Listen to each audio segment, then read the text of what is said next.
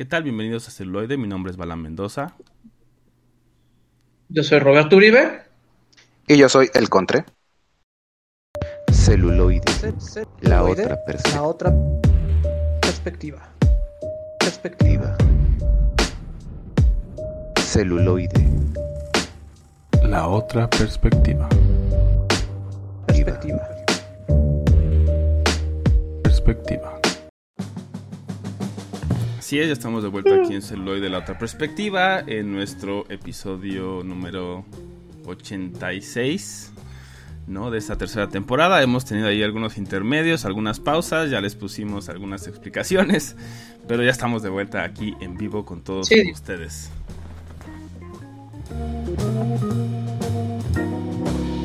¿Quién diría que mudarse costaría tanto? Pero Sí, la censura es implacable. veces. Gajes del oficio, ¿no? Y pues bueno, eso y, los problemas técnicos que no, no pueden faltar. Habíamos tenido un poco de problemas con los servidores y pues bueno, ya. Si quieren saber más, pues ya nos contactan directamente y ya les damos con lujo de detalle. Todas nuestras desventuranzas, pero mes tenemos un programa muy especial con unos personajes icónicos de la cultura pop.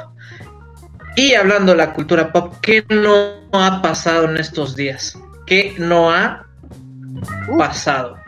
Yo creo que la noticia más importante y la que está sonando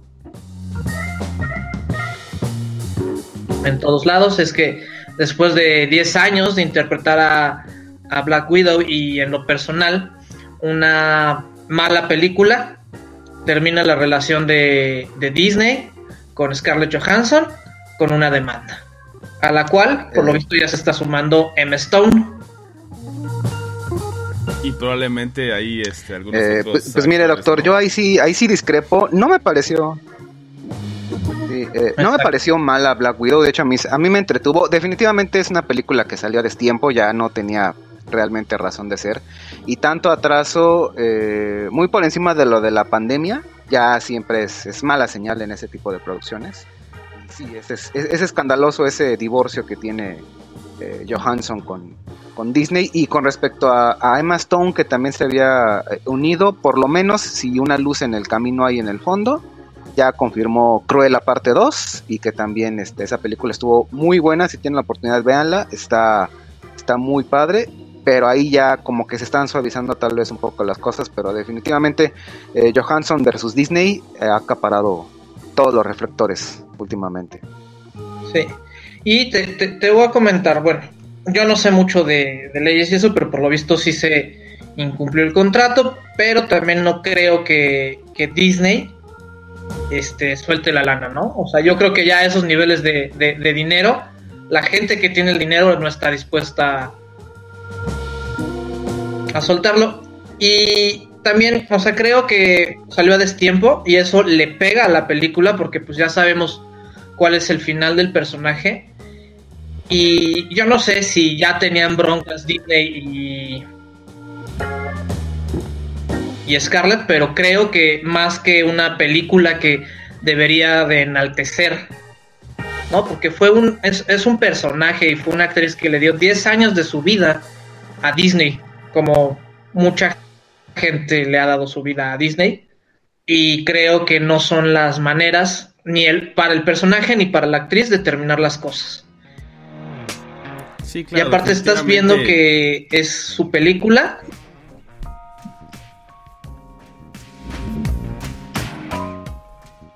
Este es, es su película. Y más que ella brille, es como un paso de estafeta. Pues sí. Sí, sí. Obviamente se está pensando a, a largo plazo en cuestión de personajes, de, ¿sabes qué? Es, es el, es el pan- paso de antorcha generacional para los nuevos personajes que van ahorita a, figurar dentro de Marvel Disney. Y, pues desafortunadamente esta, pandemia realmente lo que vino a, a demostrar, a sacar lo mejor y lo peor de cada situación, es que eh, en esos contratos enormes, ¿no? De que mira, vamos a tal... Les, siempre, dinero siempre es problema pero justamente es eso, ¿no? De un, ingreso, yo lo que yo entiendo es que es un ingreso extra por el free access que, que da Disney Plus, de estreno híbrido entre su plataforma y cines.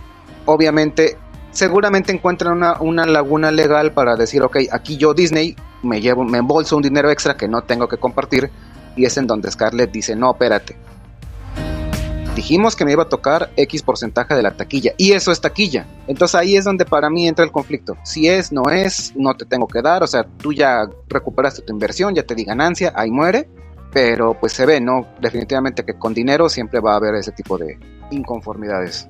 Ah, y también habría que ver el, este, los contratos, ¿no? Que ese es justamente... Entonces por eso no tenemos... No, pues por eso hay, que, hay que saber qué contratos firmamos, ¿no? Y, cómo. Y por eso ahora, sí que hay que leer esas, ese fine print, ¿no? Esas letras chiquitas. Pero en este caso creo que... que pues, sí, pero... Pregúntale, en este caso parece ser que... sí, pero, pero, pues, pero en este contrato de las letras... Sí, pero en este caso de las letras chiquitas, en las letras chiquitas de las más chiquitas, si es de, ¿sabes qué? En casa de una pandemia global, que frene cines y que nos frene, y que nos mande a todos en las casas, te tengo que dar entonces por compensación un 2% extra y ahí muere, ¿verdad? O sea, ya lo tienen que incluir ahora. Sí, sí, sí. Se dio, se dio, con Cruella, se dio con Jungle Cruise, que por ejemplo ahí La Roca dijo, ah, no me vas a dar dinero, me vale. O sea, es un peine de oro menos. Exactamente, pero es que ahí también entramos en otras cuestiones es que ya una cuestión de, discurso político, de ideologías, los cuales no nos vamos a meter. Y continuando con Disney, ¿qué les pareció el final de temporada o la serie en general de Loki? Buenísimo. Uf, no. Buenísimo, de lo mejor que ha hecho un capítulo Marvel Disney. Me lo he hecho.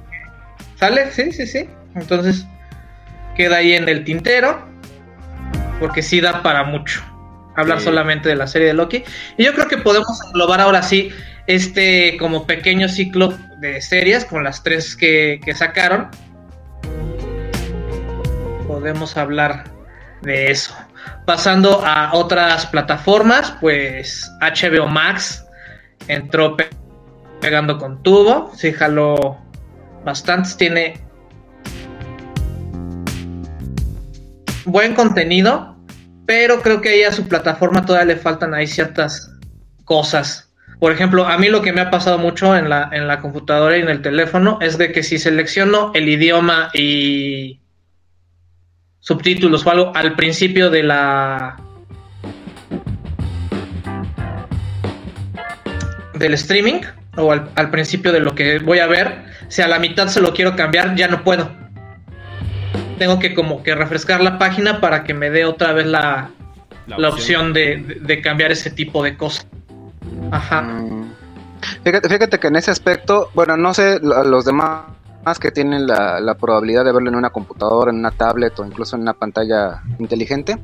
Yo lo tengo que ver desde mi celular y los soy, fan de, aparte de educarme un poquito más en el inglés, siento que a veces la producción. aparte de que se tienen que adaptar cosas, se pierden cosas, pero muchas series que yo tengo la ventaja de ver en idioma original con subtítulos, los subtítulos, aparte de que están mal enfocados en la parte de, la parte inferior de la pantalla, están a veces hasta uno o dos segundos con retraso. No sé si me pase nada más a mí, no sé si es nada más con lo, con lo más nuevo que saquen o cosa del celular, pero es sí es algo un poquito incómodo, pero vaya, o sea, es nada más una cosa que yo creo que se puede corregir con, claro que se tiene actualización. ¿no?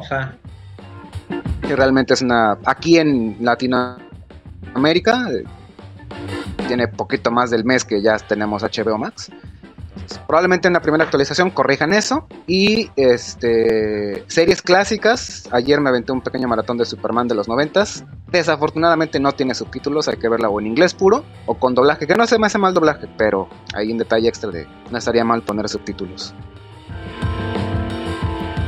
Pues sí.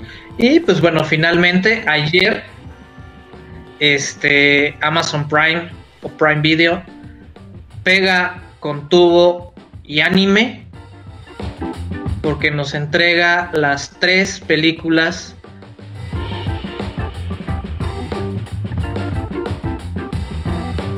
de Evangelion y solo tengo algo que decir que en mi juventud no entendía Evangelion y ahora menos la entiendo, O sea, ya son demasiadas líneas temporales. Yo sé que en su momento le dijeron al creador, güey, qué final tan pitero y por eso empezó con lo de las películas como para arreglarle, pero lo único que hizo fue enredar más el pedo es una, es una historia complicada, no es para novatos y sí. incluso no, no, hay nada que de, que sentir vergüenza. Eh. Este, frikis y, otakus de 50 años o más también van a ver Evangelion y se quedan con cara de ¿qué?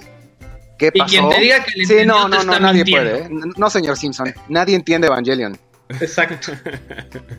y también, bueno, de, hablando de Prime Video, yo también estaba viendo las películas que han estado sacando, un poquito eh, pues para ver, ¿no? Justamente como cuáles son las tendencias, cómo lo están haciendo. Y me aventé la de la de Jolt, ¿no? Con esta Kate Beckinsale. Y no sé. E, esa y la de Angel Has Fallen, ¿no? La de con Gerard, Butler, que es la esta de acción, que es también como de la misma saga, ¿no? De este agente del eh, servicio secreto. Y me parece que, o sea, ya caen mucho en la fórmula, ¿no? Y dije, mmm, tienen elementos que me gustan. Por ejemplo, estéticamente creo que la de Jolt, por ejemplo, sí está interesante. Pero, y, la idea está interesante, pero no sé, el desarrollo cae mucho en... Vamos a... Ya se, ya se está cayendo la tensión, vamos a poner una persecución con un coche bonito, ¿no? O cosas así. Y es como... Mmm, no sé. A veces que ya uno también dice... Mmm, le falta algo, ¿no? Y ya nos quedamos con ella y Underworld.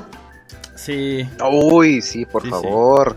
Digo, e-, ella no le critico nada, ¿no? Sigue siendo completamente hermosa, muy buena en lo que hace, pero, o sea, creo que la historia es...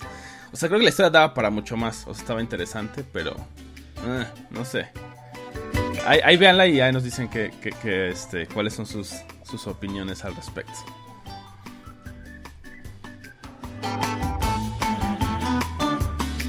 Y pues bueno, creo que después de mucho tiempo lo voy a decir.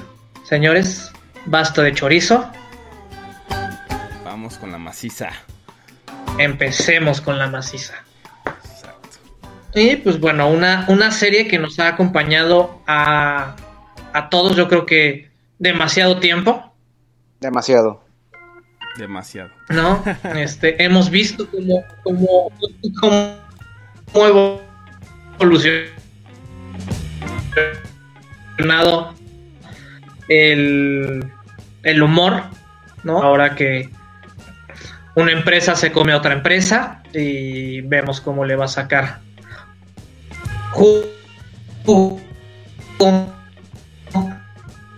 hasta que ya no le queda ni una pizca de alma.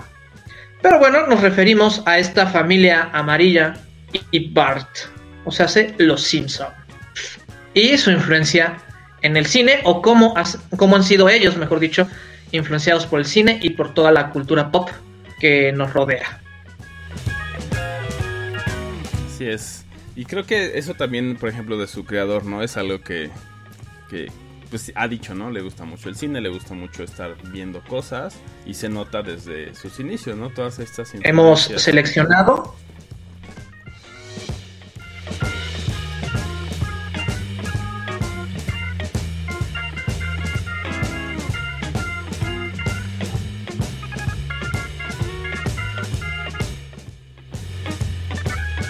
que hay un poco de delay. Pero aquí seguimos. Sí, un pequeño problemilla técnico que desafortunadamente pasan.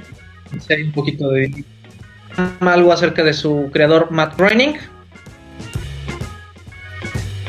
Sí, que, que él este pues es un ávido consumidor, ¿no? De, de cine, de series, eh, ¿no?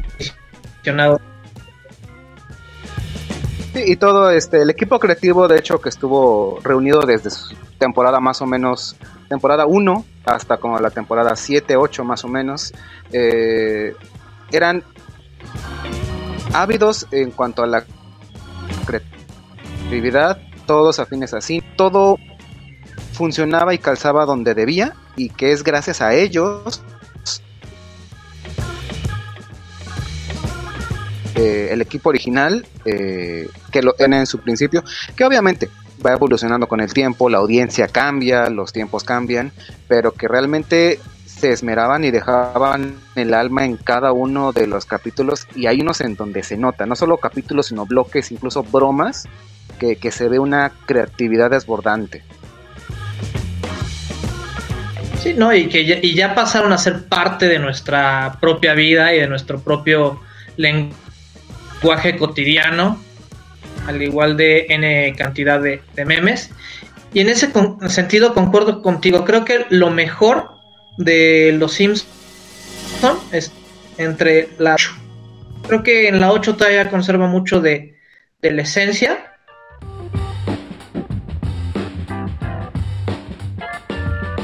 Y ya a partir de ahí, ya este se va degenerando, va transformándose en otra cosa. Que de hecho lo- los puristas de los Simpsons dicen que todo eso tiene un, un Ah, sí, porqué claro. y se lo atribuyen al, al- al capítulo donde Homero queda en coma Ah, Ahí después ahí va, de la broma de, de la de broma San de- Valentín. de- no, del primero del April Fool, del primero de abril. Ah, sí, del primero de abril, bueno, hay- de los. Hay varios puntos de inflexión. Yo en la personal concuerdo que el punto verdaderamente ya, donde dicen ya no hay vuelta atrás, es justo en la, entre la temporada 8 y la temporada 10. Eh, no recuerdo bien el capítulo, pero es, el cap- es eh, donde sacan los refritos, que en inglés es el spin-off, donde literalmente el equipo cre- creativo dice ya no tenemos ideas, o sea, ya no sabemos qué hacer.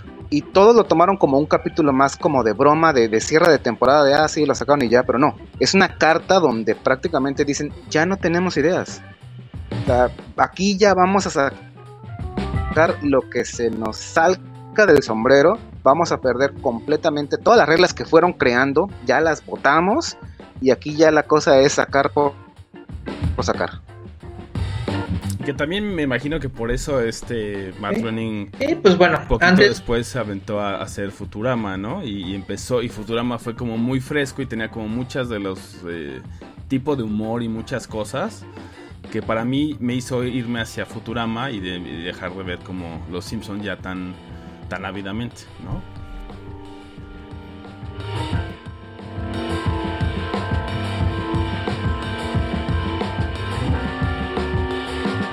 Sí, ahí a Futurama, aparte de que ya era un humor de nicho, o sea, ya no era tan general como los Simpsons, ya era un humor de nicho justamente enfocado a las cuestiones del sci-fi. Muy buena serie, pero pues le tocaron varios baches, varias cancelaciones y varios revivals que yo creo que fueron mellando, mellando la serie y pocos han visto el final, el final final también como con cuatro películas que se podrían resumir como en tres capítulos enormes. Eh, eh, ese, ese es de hecho muy bueno, el, es el capítulo, el, pel- capítulo película de Dungeons and Dragons. Sí, de es buenísimo. Es verdaderamente ese, ese último, co- como que lo sientes como ese último capítulo de "Ah, aquí se cierra todo, todo, pero no, ¿saben qué? Seguimos un cacho más. Shots de oigan, este, si quieren, pues abran, abran un Kickstarter o abran un, este, una petición.org y en una de esas sí regresamos Futurama. Digo, o sea, le dices a los fans y te esperanza como que ahí queda, ¿no? Pero, pero quién sabe.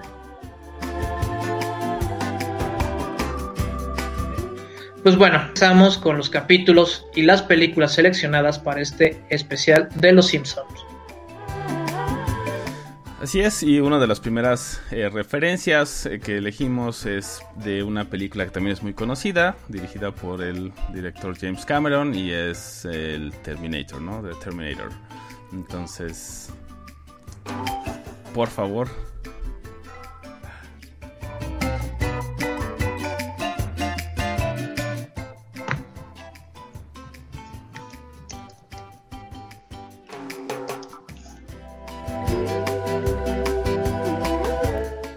Según yo esta la elegimos y por ahí el señor biblioteca Enestrosa nos dirá de qué de qué temporada es eh, y cuáles son sus, sus referencias en los capítulos a Terminator.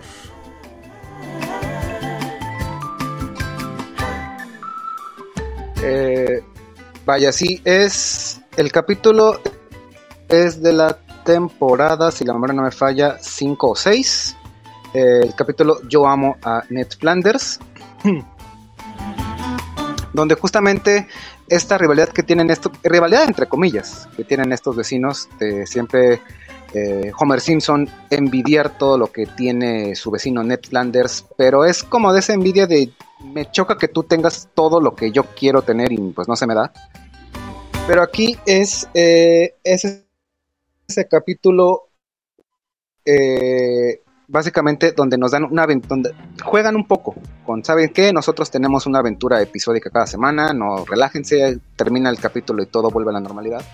Y hay dos escenas en particular donde se hace una abierta referencia a, Terminator 2, justo cuando Homer invita a Ned para jugar eh, unos hoyos en el campo de golf y él se niega, la primera referencia es cuando él entra y sale de los arbustos, como el T-1000, y cuando la familia Flanders huye de, Homer, porque él ya está deseoso de jugar golf, él los persigue, así como el T-1000 persiguió al T-800 y a John Connor. En una eh, escena de persecución clásica que hace referencia a la película, y me parece incluso que tiene un poco de su música. No se podrán ustedes este, compartir cuál es su interpretación de esa escena. Que, esta es muy buena, ¿no? Porque al final es una escena icónica de la película, ¿no? Esta persecución donde vemos, eh, pues, que es implacable, ¿no? Este, este nuevo diseño, aún más, ¿no? Que, el T-800. Entonces ahí cuando Homero sale y, pues, a, manera de emular los, estos picos o cómo puede moldear el T-1000 su cuerpo, pues él trae los eh, palos de golf, ¿no? Y con ellos hace lo mismo y creo que es una forma muy... Pues sí, muy creativa y muy graciosa de, de hacer esa referencia, ¿no? A la película. Y, aunque no sigas todo el resto de la trama, con, esa escena ya sabes, ¿no? Uno, de qué película está hablando, dos, qué es lo que está sucediendo y, cuál es la intención de la escena, ¿no? Entonces creo que, en ese sentido sí las referencias son bastante, bastante buenas y bien, bien llevadas a cabo, ¿no? Sí, incluso ya, ya como remate final del chiste, después de que Homer va a persigue el, el, auto de Flanders y que clava los palos de golf y que él da un volantazo y Homer cae a la, a, la acera y rueda, todavía remata con, ay, es que creo que no me vieron. Entonces eso es, humor simpsonesco en todo su esplendor. Y en, en, ese mismo episodio tenemos una escena previa en la cual Homero sale de los arbustos como igual hace este robot Le dice Flanders, pues no, ahorita no tenemos tiempo. Se, regresa, ¿no? O sea, y desaparece en esos... En esos arbustos, que además arbustos. se en meme, ¿no? Después. sí, exactamente. Y luego tenemos una referencia más directa en el capítulo se llama Los Simpson 138 eh, capítulo espectacular donde el robot de Richard Simmons empieza a reverse e intentan detenerlo y pues obviamente le dan un escopetazo y se, se regenera. Sí, exactamente. Escena eliminada justamente del capítulo del heredero de Burns. Que de hecho en el capítulo se ve una está una como puerta falsa. Se corta la escena y ya este la, historia continúa, pero en el 138 es una de las escenas eliminadas donde sale este robot y al perder el control le dan el escopetazo y se regenera. es también una referencia obvia a Terminator.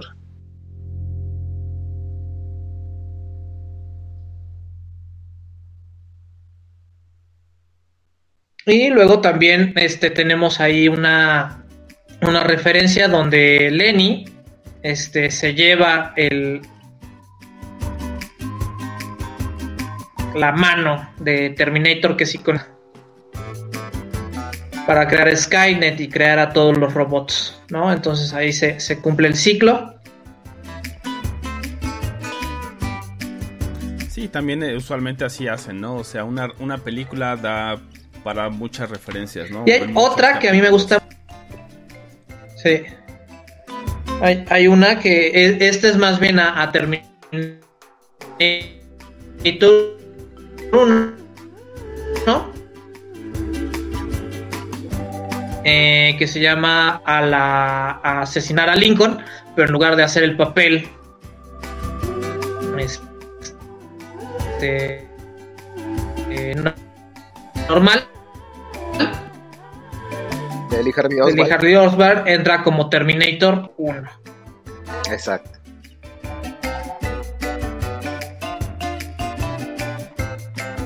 Y pues bueno, ahora vamos a hacer un corte musical y regresamos con más referencias y más Simpsons aquí en celuloide, la otra perspectiva.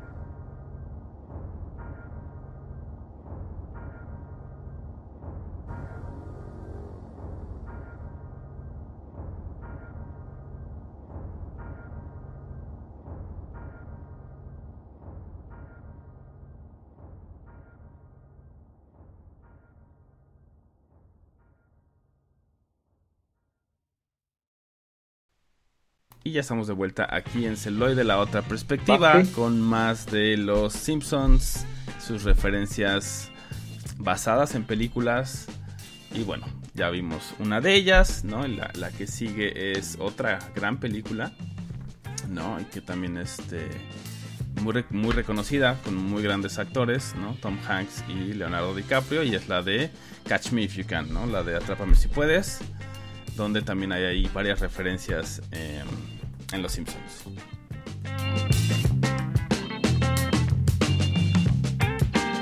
Sí, sí, este, efectivamente, como decía el doctor Mendoza, Catch Me If You Can del año 2002, que nos narra la historia real de Frank Avangale Jr., disculpen mi pronunciación, un eh, joven sumamente inteligente, pero que se vuelve un ávido eh, falsificador, haciéndose pasar por piloto de aviones, por abogado, por doctor, incluso en su juventud, según nos muestra la, la película semi-autobiográfica como maestro de francés, y de Carl Hanratty, interpretado por Tom Hanks, un- que este, están en un juego básicamente del gato y el ratón, donde básicamente una de las escenas que más me gusta de esta película es la llamada navideña o de Año Nuevo, no recuerdo, donde básicamente están eh, pues solos, uno por su trabajo de atrapar al criminal y el otro por ser un ávido criminal, pero que realmente no tiene a nadie, tenía un respeto profundo por su padre, pero fuera de él se siente completamente solo. Y el capítulo que referencia casi en su totalidad, al menos lo que es la estética, la música y la temática principal de la película, es de la temporada 15, que se titula de hecho Catchman, Catchman If You Can. Que lo tradujeron como Atrápalos si puedes. Como eh, referencia también a esta serie y que vino a marcar un antes y un después para la serie, al menos aquí en Latinoamérica. Esta, la temporada 15 es la última que tiene el doblaje de original, el cast original de doblaje. que por allá del año 2004 2005, si la memoria no me falla, hicieron un cambio eh, total. Hubo mucho descontento en la cuestión de, del, fan, del fandom latinoamericano. Nos cambiaron a todas las voces. Me parece que Lisa o Bart estuvo todavía una temporada más, pero después la recastearon. Y aquí ya, ya también se notaba un cambio un poco ya el doblaje, el, maestro Humberto Vélez que le dio la voz a, Homer Simpson. Aquí ya le metía, justamente a mí no me gustaron, pero que vaya, es, es eh, Homer y March haciendo lo imposible por tener un momento romántico y esos dos pequeños demonios que tienen por hijos, bueno, tres de hecho, los están persiguiendo porque aquí nos narra también el doctor Mendoza podrá eh, hacer dar fe y legalidad de que cuando llega un hijo tienes que modificar por completo. Ya las vacaciones ya no son vacaciones de pareja, son vacaciones familiares. Ya los restaurantes es ya no es el restaurante bueno, ya no es del Red Lobster que queremos una vez al año, no. Es ahí hay juegos, ahí comemos. O sea, donde, donde tenemos al, al niño en paz, a la bendición, es ahí donde comemos. Entonces se vuelve una dinámica obviamente diferente. Y yo me acuerdo una de las escenas icónicas de este capítulo, y que en serio, o sea, yo lo vi de adolescente y me reí, me boté de risa es cuando una pareja joven, digamos por allá de la mediados de la década de los 2000, dicen, ah, sí, queremos, nosotros queremos tener hijos. Y Homer y Marge están doblados de la risa de, es ¿cómo, cómo se te, atreves a decir que quieres hijos? O sea, eso te cambia la vida. No, no, no. Ahora tenemos horarios flexibles, tenemos internet, tenemos tiraleches casi casi digitales. La crianza de los niños va a ser fácil. Y los eh, padres ya con hijos de 10 años, tener un hijo nunca es fácil te cambia por completo la vida y vaya, o sea, al final lo que, lo que nos deja este mensaje, este capítulo es que sí. Obviamente la dinámica cambia, ya no puedes tener tantos momentos románticos con tu pareja cuando tienes hijos, pero vaya, o sea, incluso las vacaciones, por más familiares que sean, se pueden disfrutar, si tú hablas con los hijos, probablemente te puedan entender mucho más de lo que entienden Lisa y Bart. Y, vaya, lo que más me gustó de este capítulo es esa estética, porque copiaron mucho la música y copiaron esa forma en cómo se van persiguiendo los papás a los hijos, a cómo se perseguía Abigail y, y Han en la película. Sí, ¿no? Y creo, creo que es algo que tiene mucho los Simpsons, que justamente al tratarse de parodia, se dan ciertas licencias y, y le dan su toque. O sea, pues, ¿qué pasaría si a Homero le pasa? Y, y tienen una gran variedad de personajes con tanto más adelante, con otra de las referencias, que pueden hacer una calca de cada una de las películas que además pues también eh, los usan, ¿no? Eh, como un recurso más, o sea, sí hacen las referencias y de repente algunos capítulos sí están como muy basados en, como en este caso, ¿no? Como en esta película, pero le dan justamente esto que mencionabas, ¿no? Este, contra de eh, la profundidad de los personajes o jugar con ellos a veces, ¿no? Decir, ¿qué pasaría si hiciéramos esto y cómo responderían ellos, ¿no? También sabiendo que, que Lisa y Bart pues de repente pueden llegar a ser como muy incontrolables eh, entonces justamente son como este elemento de caos, ¿no? Entonces con eso creo que juegan mucho y muchas veces les funciona. En otras ocasiones pues dices, ¿no? Como que ya es lo mismo, pero hay veces como esta que creo que sí les funciona bastante, bastante bien y cumple su, su propósito.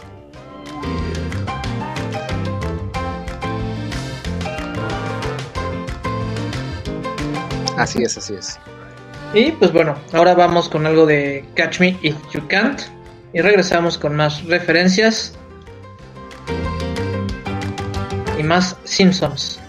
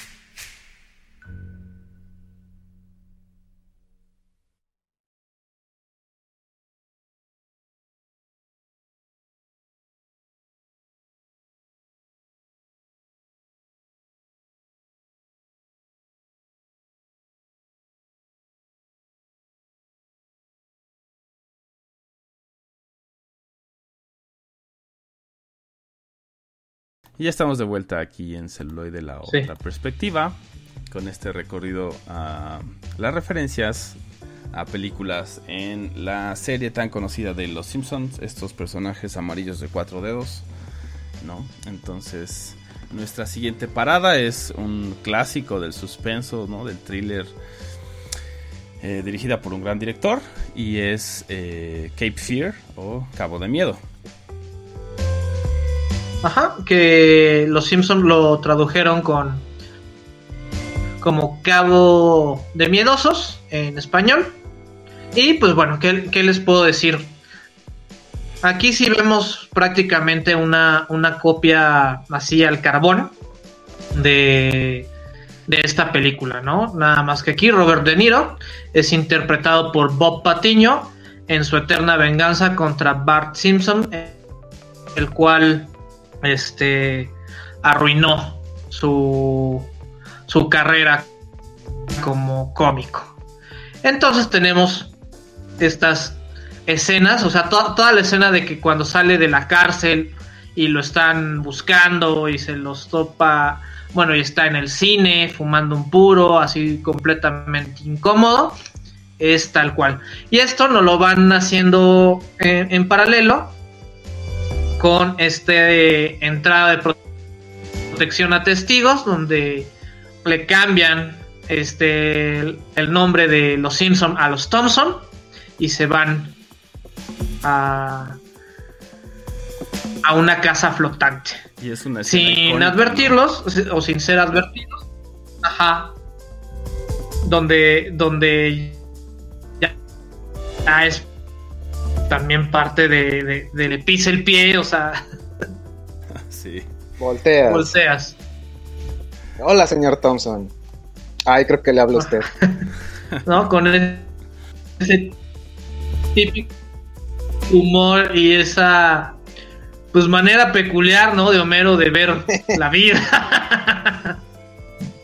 que después le dan varias justificaciones, ¿no? A mí se me hace muy, muy cagado que existan varias justificaciones a, digamos, la torpeza de, de Homero. Algunos dicen que es una cuestión genética que se va a todos los hombres. Otros dicen que es por el crayón que tiene Homero en la nariz. Y así hay varios. Pero bueno, Aquí justamente este, vemos como Bob Patiño intenta matar a Bart a lo largo de este río. Y justamente se salva Bart pidiéndole su el tiempo suficiente para llegar y que la policía lo salve.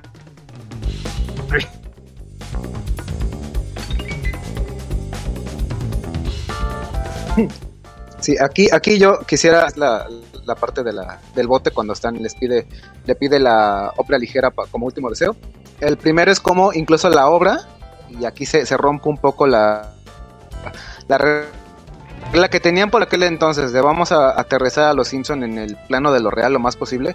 Empieza Bob cantando solo, eh, luego empieza a tener un poco de, de vestuario y de escenografía toda improvisada y al final él ya está eh, vestido con uniforme, aparece una bandera, le regalan unas flores, o sea, ya se rompe un poco la fantasía. Y justo al principio, cuando están todos amaniatados y Homer está perdido, está dormidísimo y le dice, oh no, se daron a papá y Mars. No, imagínate qué, qué tan pesado tienes que tener el sueño o qué tan despreocupado eres de que alguien te amarra, te saca ah, de tu cama, te deja en el piso y tú sigues igual de dormido. Sí, sí, sí. Ese tipo de bromas o tan sencillas, esos remates, es que no puedes, o no, puedes no reírte con eso. Bueno, igual y sí, no, no te hace gracia. Hay quienes no les haga gracia, pero es buenísimo.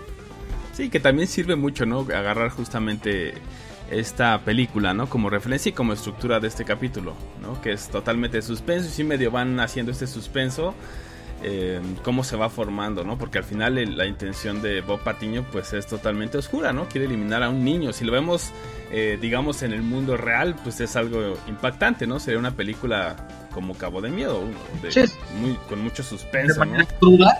Claro, pues como alguien quiere matar a un niño de 10 años, ¿no? 8 o 10 años. Entonces, pues es como, ¿qué? Pero como es Los Simpsons, es bueno, ok, ¿no? Primero también te hace sentir eso seguro. En ese sentido, porque sabes que siempre son parodias y nunca les pasa realmente nada a los personajes. Pero sí tienes atención que está ahí, ¿no? Que está ahí, que se está frustrando. Y de repente llega a este, a este eh, secuencia final, ¿no? Que acabas de describir. Y pues obviamente también eso ayuda mucho a que también la satisfacción y la risa sea pues mucho, mucho mayor, ¿no? Porque ya traes toda esa tensión de lo que está pasando detrás y, lo que ya sabes, si viste la película ya sabes más o menos hacia dónde va. Y de repente pues sale en ese, ese giro de tuerca pues muy cómico y que, obviamente te recuerda, esta es una, esta es una serie. Aligerar la, la, la, tensión. Sí, y, claro.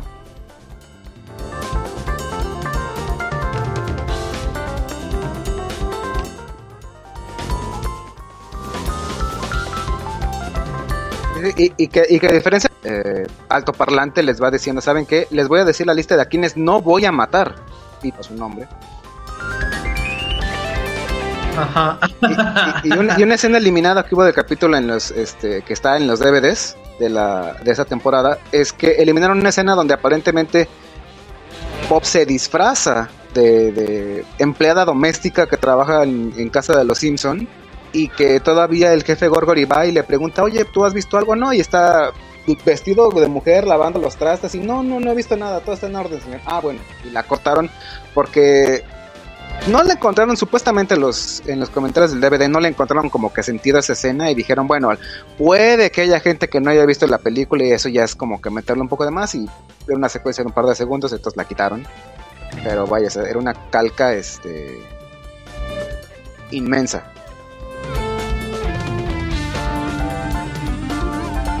Ok, pues ahora vamos con algo de Cabo de Miedosos, o bueno, Cabo de Terror, y regresamos con más celuloide, la otra perspectiva.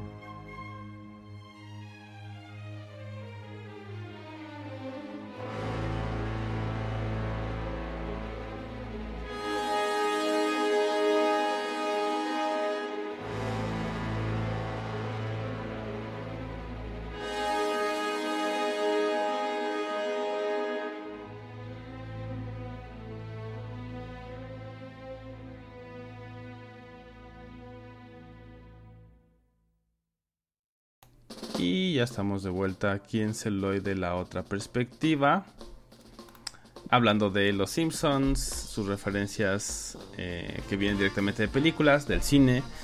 Entonces, en este recorrido, pues ahora la siguiente película es otro gran director muy querido de, de aquí del programa, Stanley Kubrick, una de sus películas The Shining, que bueno, ha sido controversial y ya lo hemos mencionado muchas veces, pero aquí vamos a ver eh, la parodia que hacen, ¿no? Los Simpsons a The Shining, a esta película de terror tan conocida, tan famosa y tan parodiada también, ¿no?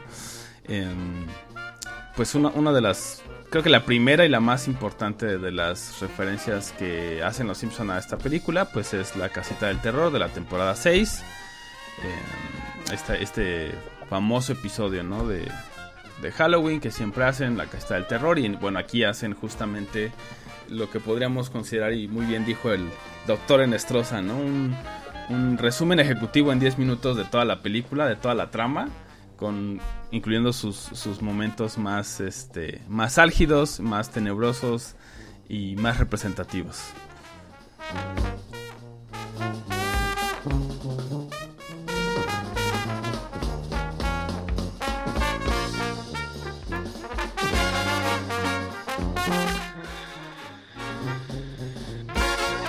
Sí, y lo interesante de es que vemos paso a paso, súper justificado dentro de, del lore de los Simpson, el cómo Homero tiene que cuidar de la casa de campo del señor Burns, ¿no? Y nos manda justamente a esta, a esta mansión, ¿no? Que en la película original, pues es el, es el hotel que se acaban de cumplir 100 años, si mal no recuerdo. A, a lo que fue fechada la, la, icónica foto.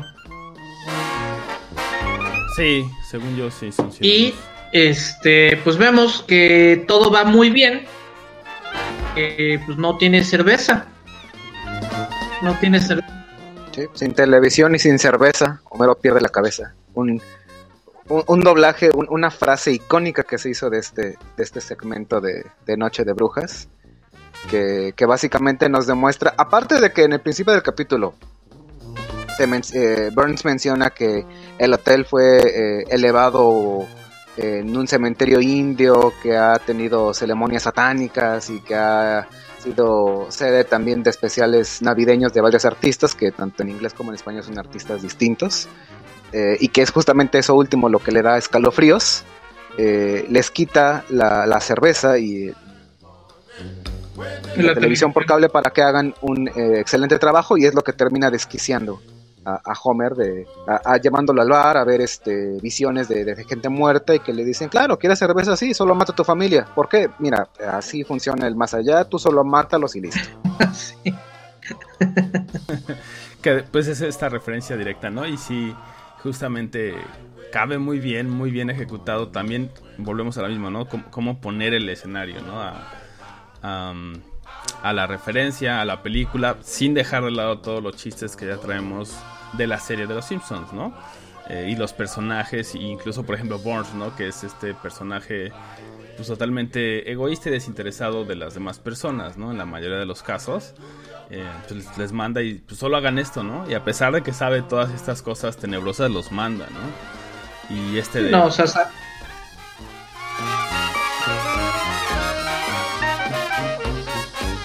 sabemos que el señor Burns es una referencia perpetua al ciudadano Kane. Esa es otra de, prácticamente su vida. Ajá. Y cosa a Bart. Exacto. Aquí, aquí se hace eh, con el jardinero Willy es de hecho justamente el, que tiene el, con el contacto psíquico Bart, se hace una referencia que se pierde en el doblaje, de hecho en el doblaje cuando, cuando le menciona Willy a Bart, le dice es que tienes el ron, y Bart dice, será el don, y, Willy le responde, no, es ron, o sea, quieres que nos, nos demanden por, por, por, plagio. Aquí eh, se hace una referencia porque The Shining lo cambian a Shining parece que es para, para no, no, no pegarlo tanto a la película y como ellos mismos justifican, de hecho no tenían ningún problema para usar una referencia como tal, pero es como la, la forma simpsonesca de burlarse también de la película. Entonces ese, ese detalle se, se, cambia un poco en el doblaje, pero vaya a ser como que se entiende por el mismo comentario. Sí, sí, sí, ciertamente. Y también hay, bueno, por ahí otras, ¿no? Otras más referencias en otros capítulos. Eh, por ahí en la temporada 4, ¿no? Por ejemplo, en el, el, Brother from, from the Same Planet, ¿no? Hermanos del mismo planeta. Está la escena donde está... Tiene que acordarse Homero, ¿no? De que tiene que recoger a Bart de, el, este, de su partido de fútbol y se le olvida, ¿no? Y por ahí Milhouse escribe al revés, ¿no? Pick up Bart, ¿no? Recoge a Bart, pero está al revés y es esa, esa referencia al Red Rum, ¿no? Justamente también. Entonces hay, hay por ahí eh, esa, una más que está creo que la temporada 9, eh, que también mencionan este cuarto rojo, ¿no? Este famoso cuarto rojo de, de esta película. Y bueno, así es como, como los Simpsons eh, rinden, por un lado, homenaje, y como dices bien, el otro es la parodia o la burla a, este, a esta película y obviamente a, a esta creación, a esta obra, ¿no?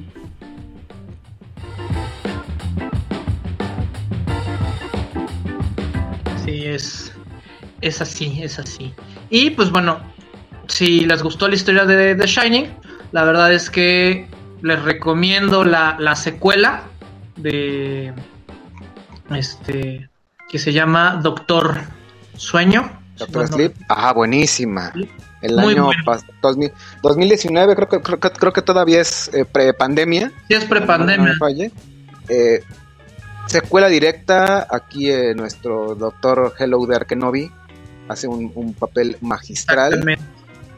Y que, que sí hace una, una conexión tremenda. Digo, por si en algún momento alguien de la audiencia no ha visto The Shining, tienen una excelente oportunidad, pero si ya la vieron, al ver Doctor Sleep es una continuación directa y muy, muy, muy buena.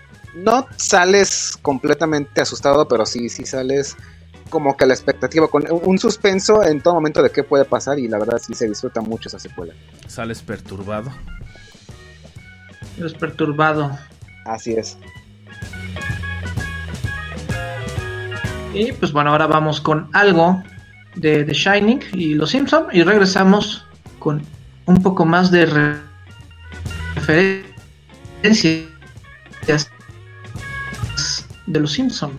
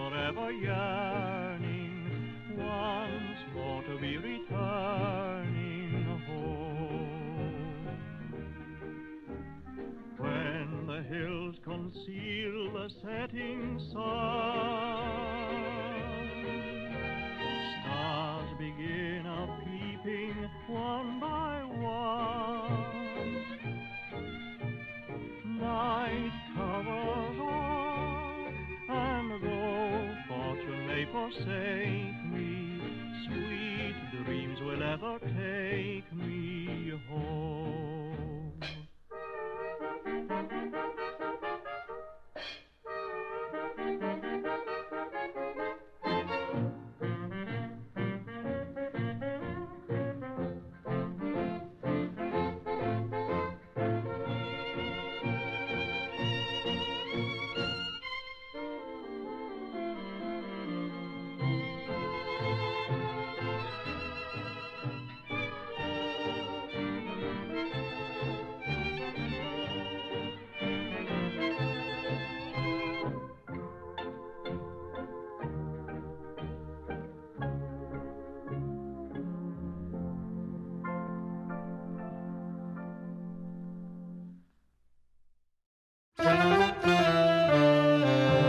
Ya estamos de vuelta aquí en Celuloid de la otra perspectiva, con este recorrido de los Simpsons y del cine que parodian.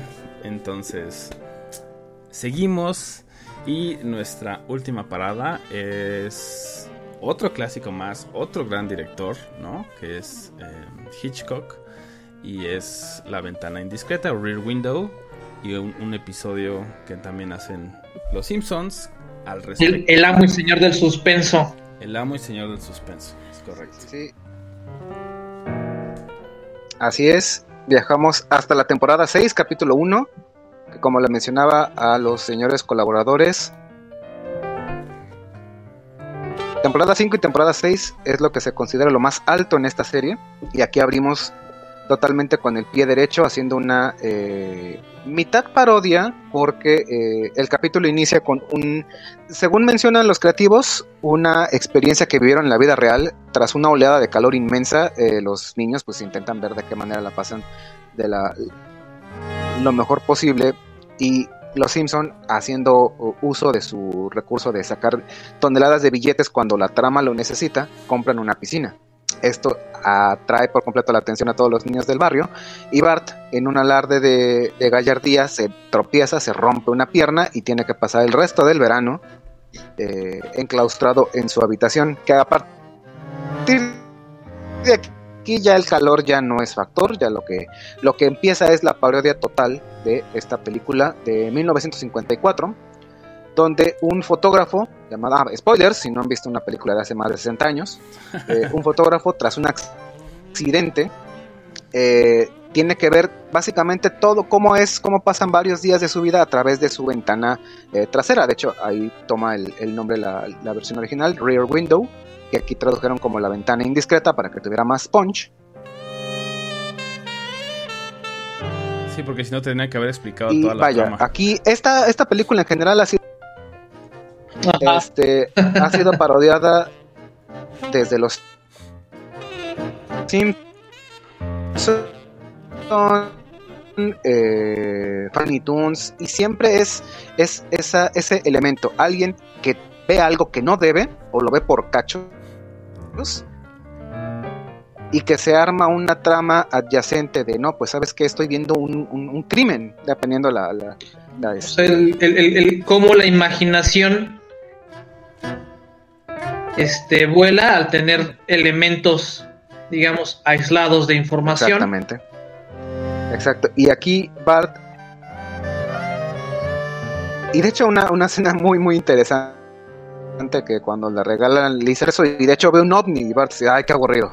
Entonces empieza a, empieza a espiar a sus, a los demás vecinos, que, que qué buen telescopio, porque puede ver justamente desde su casa, la, la oficina de su director, varios, este, eh, varias casas de otros vecinos, y se topa con un grito femenino y a nuestro querido vecino Ned Flanders gritando, es que ya la maté, la maté, y dice, no, pues ese debe ser otro, o sea, no puede ser Flanders.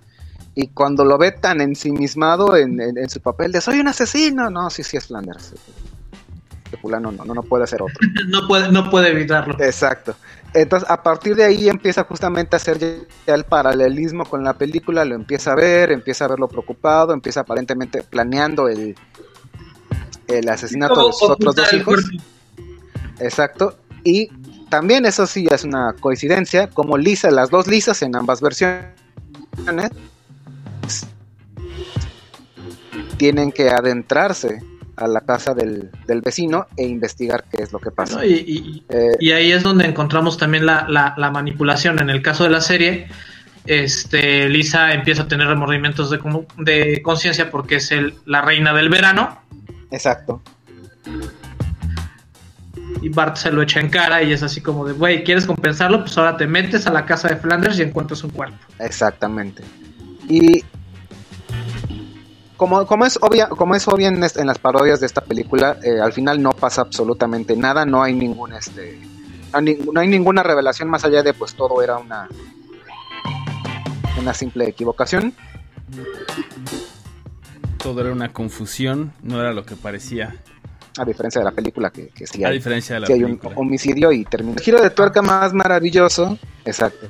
Más maravilloso es que al final que descubren que Flanders solo lo único que mató fue una Una la planta. planta y que Maud Flanders pues, estaba en un retiro religioso. Y uno de los elementos dicen, claves bueno, es cuando encuentran responder la eso. cabeza, encuentran ¿no? la planta, Bueno, la, la cabeza Cuando que dice cabeza la cabeza de de lechuga. lechuga. Ajá, Exacto, es, La cabeza de lechuga. sí. exacto. Pero también cuando encuentran la planta ya toda marchita y está, todo queda hilado de una manera casi quirúrgica y que da, da gracias de esos, esos momentos donde verdaderamente los creativos querían, ok, vamos a parodiar de Rear Window, pues vamos a echarle todos los kilos y que incluso, reitero, lo hacen solamente con la mitad del episodio. O sea, imagínate si hubieran querido Sí. hacer toda la parodia con un episodio completo, hubiera sido algo monstruosamente genial. Para mí no, no, no queda ninguna duda. Y, y- y bueno, o sea, ahí este, un dato que se nos estaba pasando que comentamos fuera del aire es de que se encuentra justamente con, con el protagonista. De la Ah, película. exactamente, uno de los vecinos que que, este, que encuentra a Bart es la versión simpsonizada de Jeff, Ajá. con su pierna enyesada y con una cámara, con, est- con un lente enorme, que es con lo que está viendo a todos los demás. Y les comentaba que este capítulo se vio afectado porque hubo un sismo en California. Entonces tuvieron demasiado tiempo, tiempo de más para hacerlo. Y lo ocuparon justamente para animar tanto a Jeff como a toda su, su, habitación. Y eso es, es, es- es una atención al detalle eh, maravillosa. Muy interesante que también habla de, de la Y pues bueno, ¿no? este vamos Así es. ahora vamos con algo de este la ventana indiscreta y regresamos con las recomendaciones.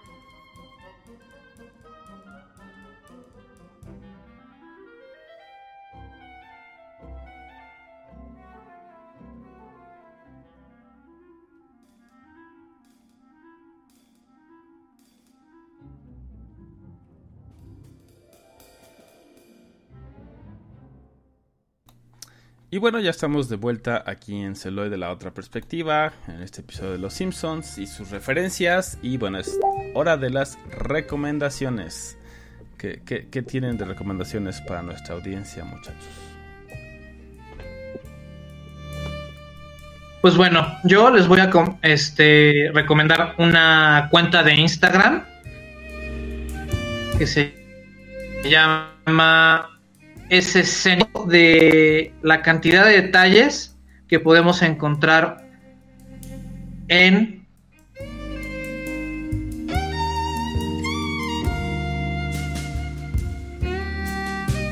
la serie, ¿no? O sea, son cuadros prácticamente a la enorme estética y la enorme belleza de cada uno de de los episodios. En, de detalles. O sea, no precisamente sale Bart o sale Homer. eh, de los cortes del. del-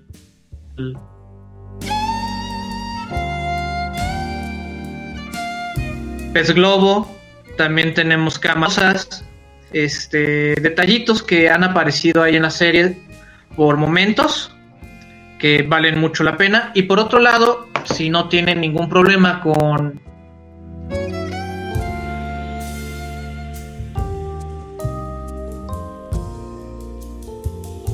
este el acento argentino, justamente que se enfoca en analizar filosóficamente los, epi- los episodios.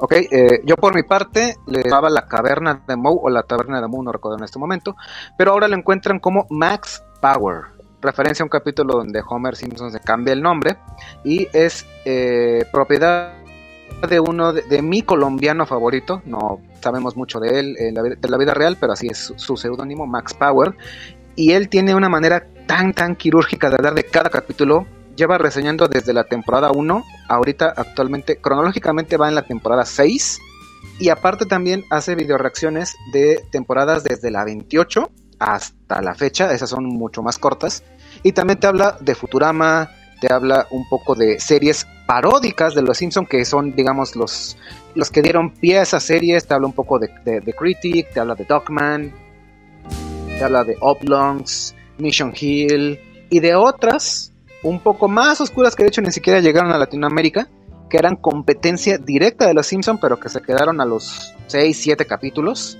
Entonces, si quieren sumergirse por completo en alguien que es fan y que es lo suficientemente fan para decir que la serie ya está muerta, ya, ya no tiene todo. Pero si quieren empaparse en todas las referencias que tiene cada capítulo, desde las más oscuras hasta las más obvias, véanlo y díganle que van de parte de sus amigos de celuloide. No tienen ningún desperdicio. Yo por, mi parte, pues obviamente los otros dos proyectos, pues creo que más grandes, ¿no? Que tuvo Matt Groening, que es obviamente Futurama, que ya mencionamos, pero también esta última que salió creo que hace tres, dos o tres años, no me acuerdo, Disenchanted.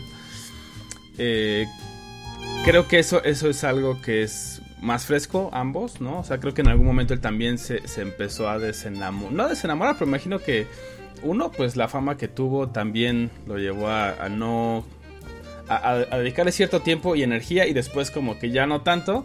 Y se vio justamente en ese como voy a dejar que los demás creadores hagan lo que necesiten hacer y yo voy a empezar a, a hacer mis esfuerzos a otro lado entonces Futurama definitivamente sí es más geek es más tiene chistes un poco más elaborados en ese sentido o más de nicho como decías eh, Borre pero vale la pena muchísimo. Y, y Disenchanted también no definitivamente es, es un proyecto interesante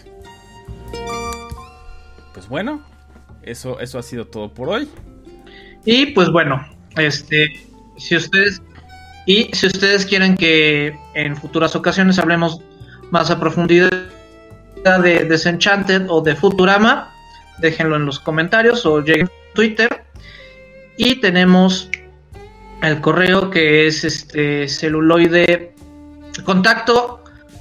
Ay, Dios mío, no, no, no puedo, güey, no puedo, me va a dar una embolia. güey. Contacto arroba. No, no, no, no, no, no, no. Contacto celuloide. Utilicen el hashtag Insensatez. insensatez para que el borre los lea personalmente. Es su hashtag personal. Es mi, ha- es mi hashtag personal, insensatez. Y pues bueno, yo soy Roberto Iber. Yo soy Bala Mendoza. Yo soy el Contre. Gracias y hasta la próxima.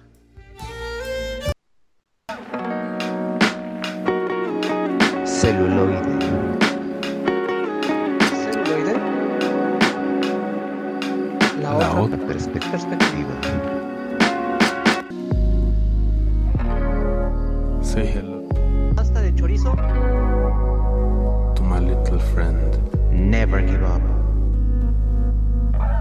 Never surrender. La otra perspectiva. Perspectiva. La perspectiva.